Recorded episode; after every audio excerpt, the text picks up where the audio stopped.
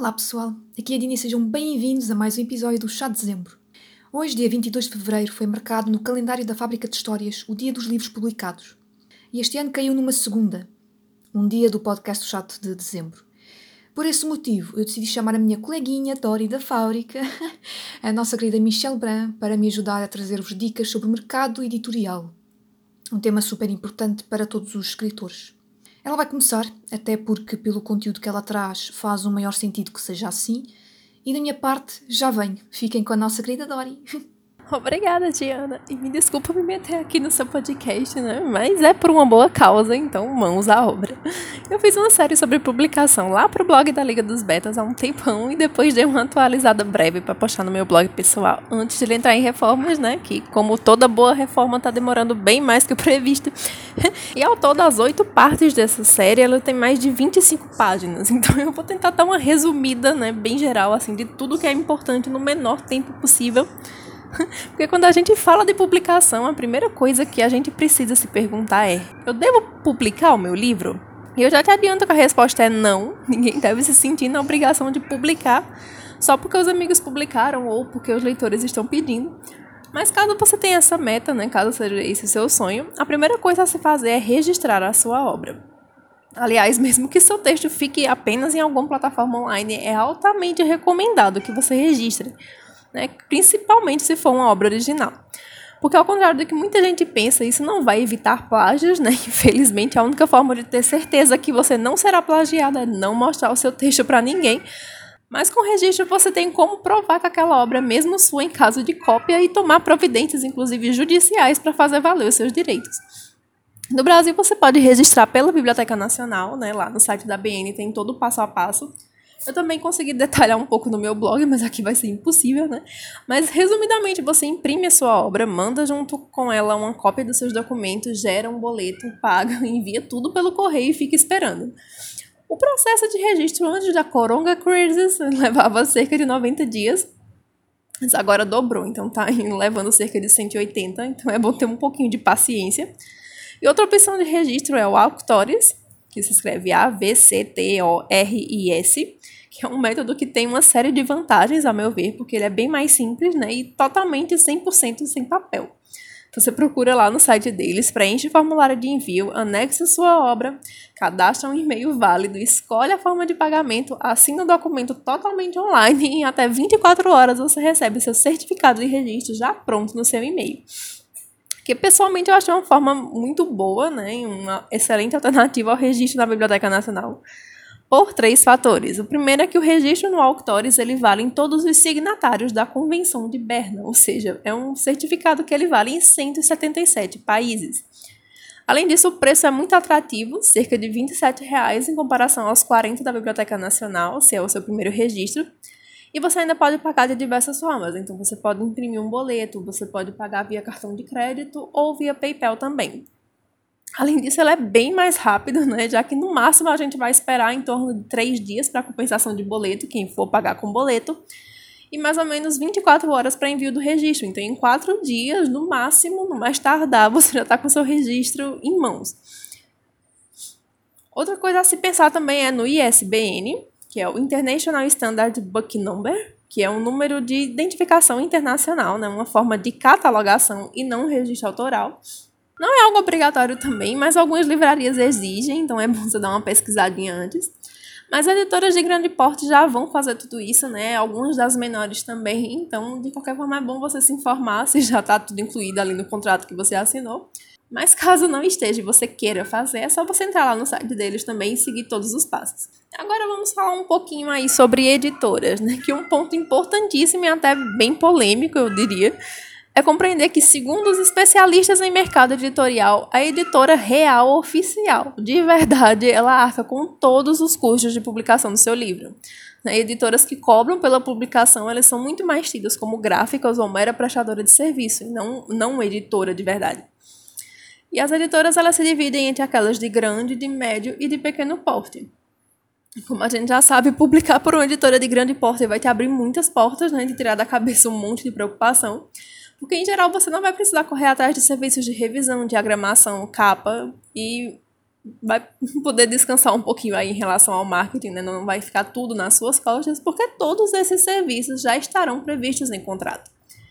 Mas toda essa estrutura só é possível com um grande investimento, né? Que quer dizer que eles dificilmente vão apostar em quem não tem condições de retribuir todo esse gasto, né? Que nos leva ao primeiro ponto negativo, né? Que para autores iniciantes é muito complicado encontrar escritores desse nível dispostos a investir neles só que nem tudo está perdido, né? Se esse é o seu desejo, você precisa tornar o seu trabalho conhecido.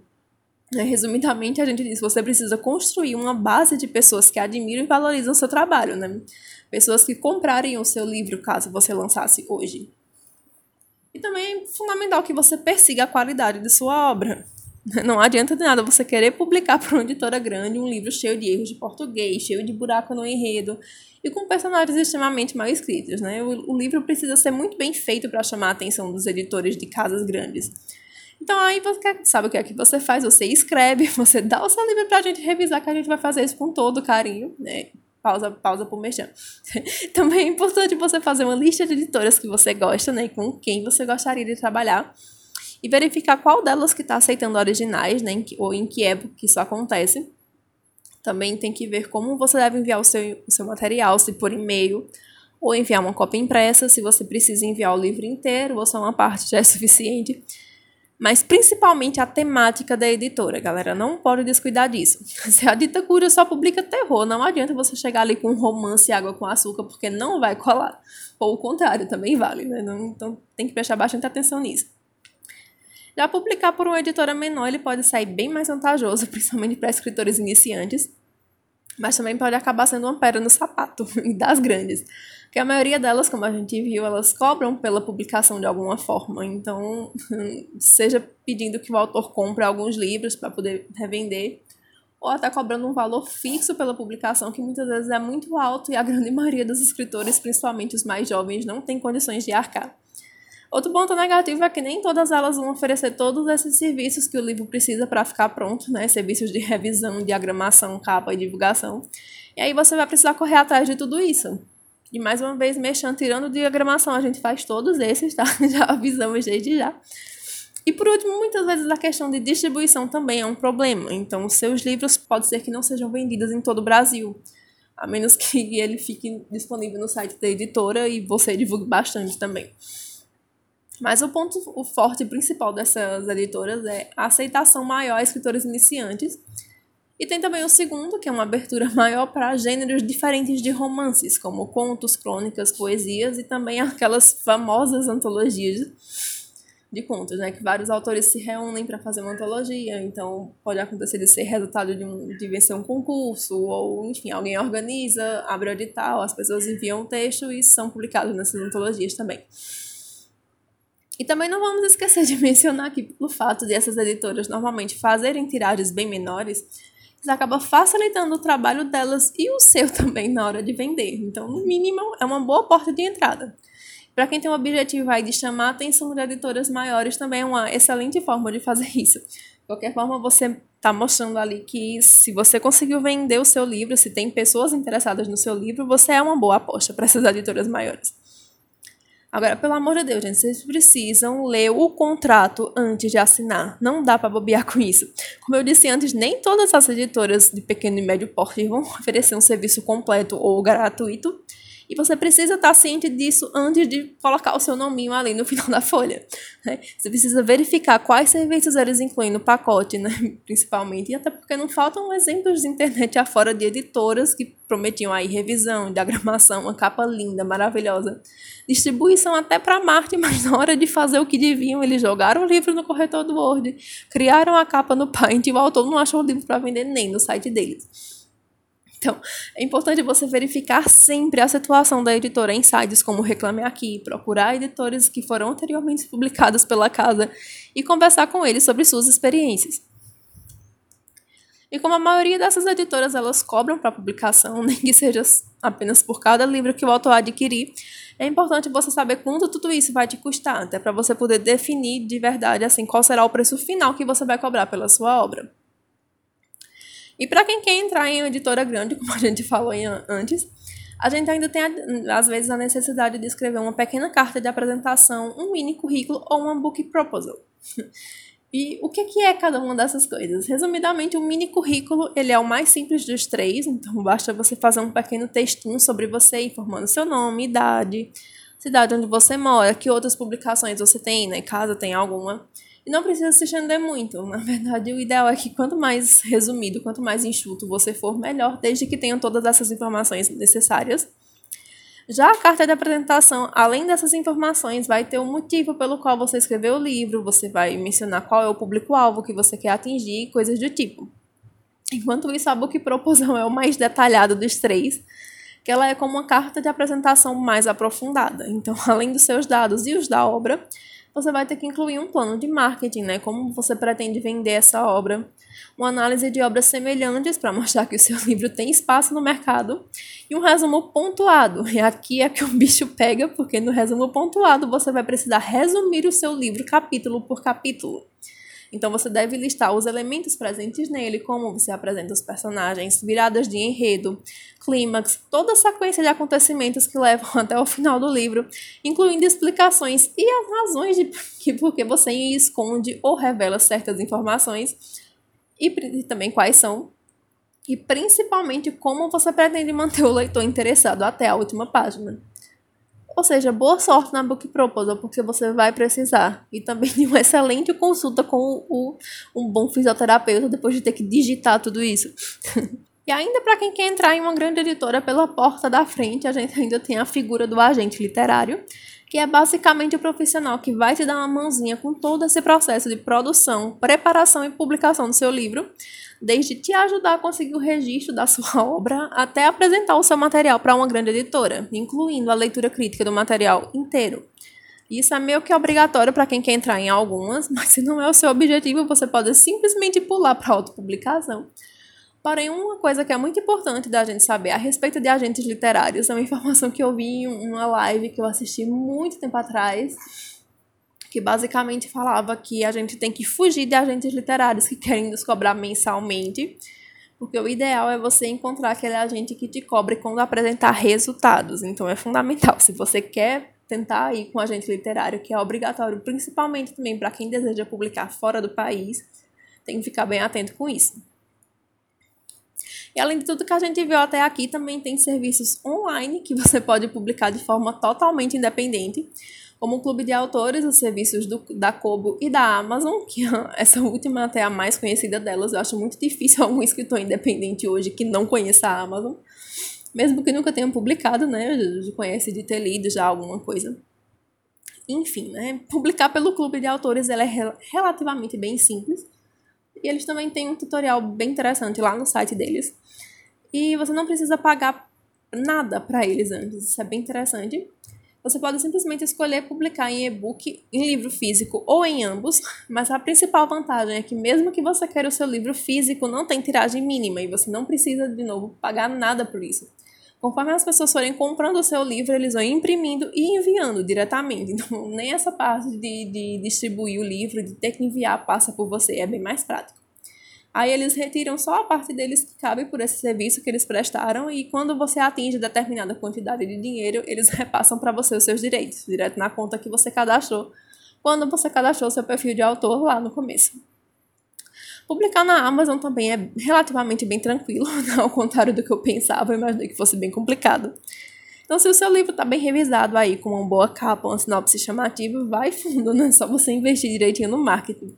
E quanto melhor ficar o seu produto, mais os leitores vão valorizar o seu trabalho e passarão seu nome para frente com alguém que realmente se preocupa com a qualidade do seu texto.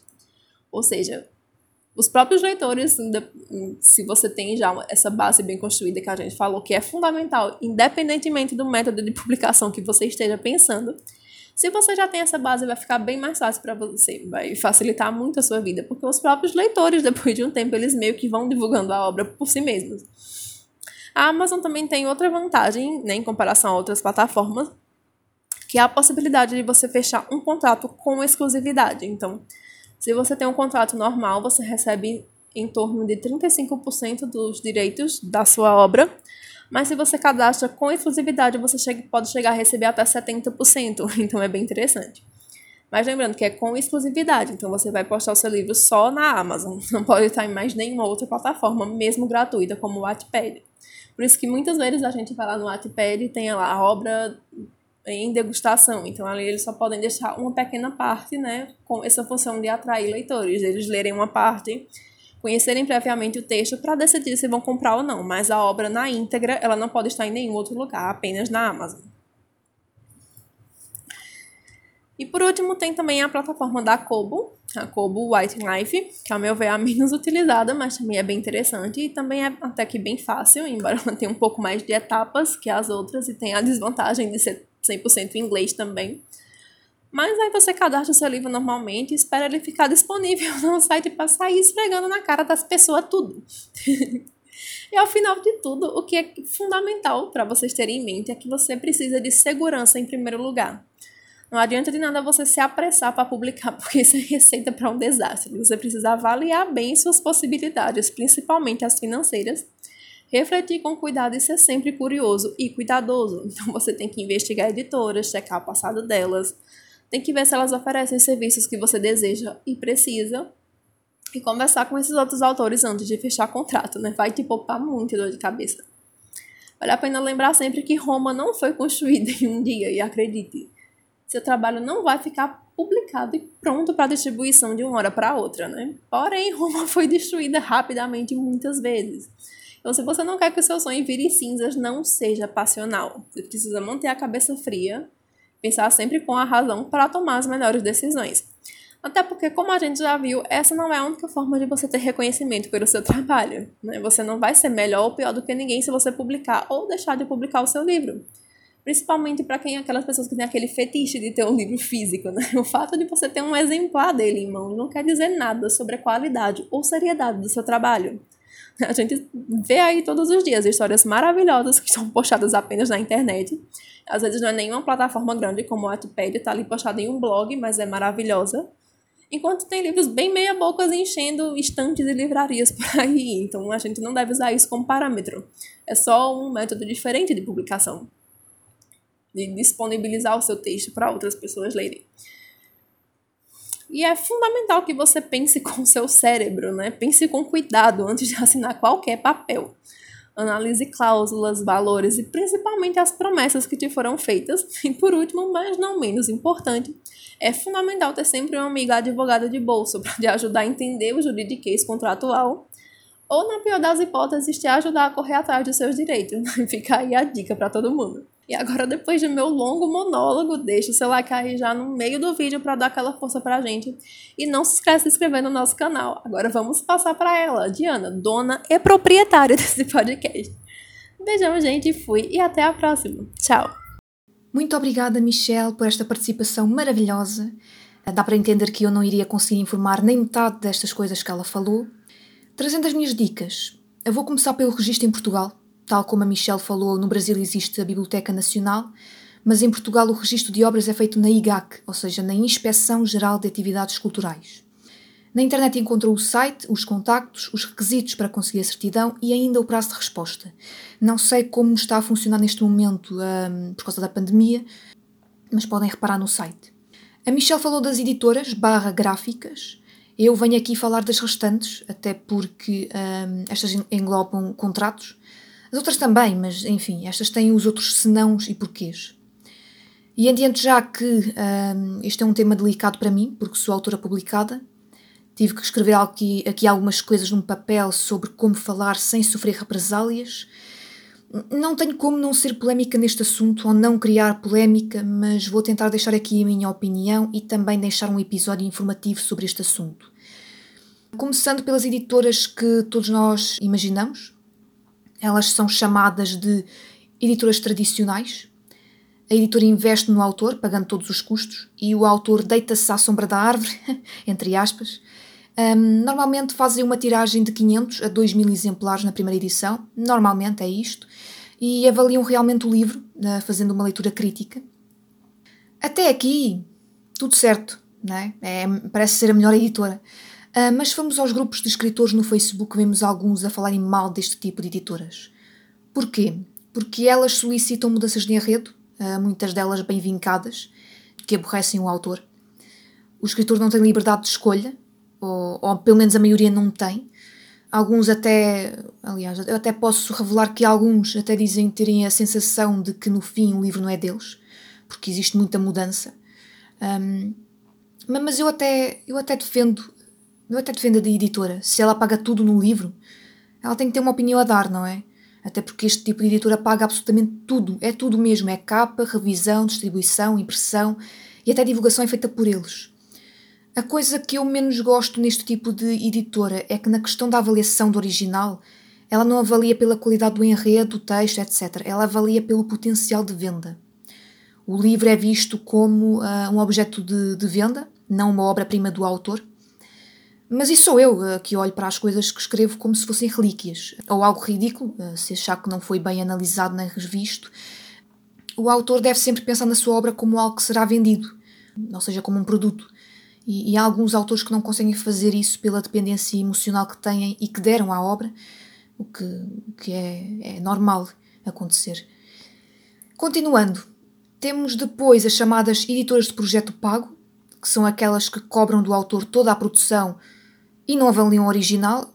Quer dizer, algumas avaliam o original, mas neste tipo de editoras é preciso ter cuidado e ver bem se algumas delas realmente avaliam elas, este, este tipo de editoras eh, recebe qualquer original e faz o trabalho editorial, mas quem paga tudo é o autor. Estão a perceber? É basicamente isto. O problema com este tipo de editora, é bem, eu acho que está bem à vista, não é? Nos grupos de escritores do Facebook é onde mais há reclamações. Mas eu penso que existe uma vantagem, ok? E acho que as pessoas devem, as pessoas não, os autores devem olhar para uma, com uma vantagem para, esta, para este tipo de editora, que é começar com este tipo de editora faz com que o autor, tendo já um livro no mercado, seja, seja um começo para ir parar para outras editoras. Vai haver uma certa divulgação, vai dar nome. É certo que a Amazon também dá nome, e isso a, a Michelle já falou, mas é aquela coisa de ele já não é o autor do Wattpad, ele é o autor que lançou o livro na editora X. E isto é uma diferença. Não é, ah, o autor lançou no Wattpad, ah, não sei o quê, lançou na, na Amazon. Não. Uh, se o autor lançou o livro na editora X, é, é outro nome que tem, é outra divulgação que tem, é, é, é um crescimento que esse autor tem. Isso é sempre uma diferença, é sempre uma coisa boa. O outro tipo de editor é chamado de editoras sobre demanda. Que, ou seja, este tipo de editoras vai imprimindo os livros conforme vende. O autor paga alguma coisa, dependendo da editora, mas de forma geral acho que todos os autores pagam, penso que todos pagam. O problema destas editoras é que a distribuição é deficiente. Aliás, às vezes, e isto aqui é, é um bocadinho chato de dizer, mas até o preço de custo é um problema, porque a editora ganha mais enganando o autor. Na maioria das vezes os livros vão para o dobro do preço de custo. E aqui as gráficas ajudam muito, porque elas dão-nos logo o valor. Ou seja, é, é, é um bocadinho chato. Uh, a diferença é que alguns autores só descobrem o que está a acontecer quando o contrato já está assinado e não pesquisam antes por outras opiniões. E muitas vezes estas opiniões estão em grupos de, de, de, de Facebook, estão na internet, muitas vezes a falar mal da própria editora, um, de editoras deste tipo. Portanto, acho que o autor deve primeiro pesquisar bem. Um, mas, mas no, fim, no fim, no geral, temos que ter cuidado enquanto autores e escolher a melhor editora para nós no momento, ok? Um, até porque há histórias péssimas, uh, sem citar nomes de editoras nem o tipo delas, de autores que foram autorizados, foram, foram roubados, entre aspas, uh, intelectualmente, de editores que venderam o trabalho sem autorização, de contratos mal assinados, de profissionais oportunistas, de pirataria, enfim. Uh, poderia ficar aqui, não é uma tarde, mas se calhar um dia inteiro, só enumerar problemas que autores dizem ter tido com algumas editoras. E más experiências existem em todo o lado, como bem sabemos. E também temos que pensar uma coisa. Hoje em dia, o mercado editorial é voltado para a venda e não para o potencial de escrita. A pessoa pode ser um Fernando Pessoa a escrever, mas se os livros não tiverem potencial de venda, vão ficar na gaveta pela maioria das editoras. O livro é um produto, mesmo para o autor possa ser um objeto de valor inestimável. E aqui temos que ver por um lado profissional, ok? Para sermos profissionais temos que olhar para aquilo que nós criamos como algo profissional. Ora, aí está, como objeto, e não como algo que a gente tem, dá valor uh, em, questão, em questão emocional. Devo dizer também que uma editora boa para um autor pode ser má para outro e vice-versa. Ok? E isto é, também é uma dica muito importante. para nos deixarmos de invejas só porque o autor X publicou na editora Y, ou seja, o meu colega X uh, publicou por lá e isso deu muito bem, mas eu que tive uma má experiência com essa editora, é? É, se calhar sou um fracasso, ou se calhar tenho inveja, ou se calhar não consegui, porque tá, tá, tá, tá, tá, etc, etc. E isso é um erro, ok? Muitas vezes a editora pode escolher uma pessoa, pode escolher um autor por causa daquilo que ele escreve. Mesmo que sejam autores que escrevam o mesmo género literário, há editoras que não vão conseguir dizer que sim a, um, a uma obra. E é normal, é natural que isso aconteça. Até as próprias editoras têm que fazer, têm que fazer escolhas. Porque senão toda a gente cai lá, não é? E, e, e se tiverem dinheiro pagam tudo e mais nada. Eh, portanto, lutar por editoras é um erro. Deixem as editoras lutarem entre si. se é que elas lutam, porque eu acho que nem elas lutam. Uh, portanto, os autores devem se unir muito uh, quanto a isto e, e, e, trocarem experiências e não trocarem tanto rivalidade entre si por causa de, de editoras. Eu acho que isso é, é, é, é ridículo. Temos que nos deixar dessas coisas. E termino aqui. Ou melhor, terminamos aqui. esperemos que tenham entendido melhor este mercado editorial Voltaremos em breve, a Michelle Algures uh, no Entre Gatos e Livros e eu no próximo episódio Chá de Dezembro. Aviso que tenho ideia de uma parte 2 sobre este tema, com uma convidada especial, mas não será para já porque a convidada ainda não tenho certeza se participa ou não e ainda vou ter que fazer aqui algum compasso de espera. Portanto, um, não será no próximo episódio do Chá de Dezembro que isto vai acontecer, mas uh, caso aconteça, e tal como faço no meu blog, não prometo nada, mas quando prometo é porque acontece. Aqui não vou prometer nada porque não sei se a convidada vai ter certeza se vai participar ou não, portanto, deixo só aqui a, a ideia da parte 2, que pode ou não acontecer, mas caso não aconteça, eu vou tentar ver se uh, outra pessoa, outra convidada, outro convidado me podem ajudar aqui para esta, para esta continuação. Agradeço à Michelle pela sua linda participação. Foi maravilhoso tê-la neste episódio para me ajudar a dar-vos dicas e informações sobre este tema tão importante para todos os escritores o mercado editorial é realmente um, uma ideia, uma, uma dica uh, enorme e um tema, um tema uh, com muita coisa para se falar. Mas é o tempo que temos, não é? Senão, se a gente fala uma data destas coisas, daqui a pouco vou... chegamos a um, a um episódio do Quebra da Quinta Parede, não é? E isto não é cinema, isto é literatura apenas. Portanto, o Filipe que, que agarra crítica aí desse lado, aí no Canadá, do outro lado. Sim, porque no outro lado, porque eu estou, eu estou na Europa, né? E ele na América é um bocadinho. Uh, bem, deixem o vosso feedback, inscrevam-se no YouTube ou subscrevam-se, caso sejam portugueses.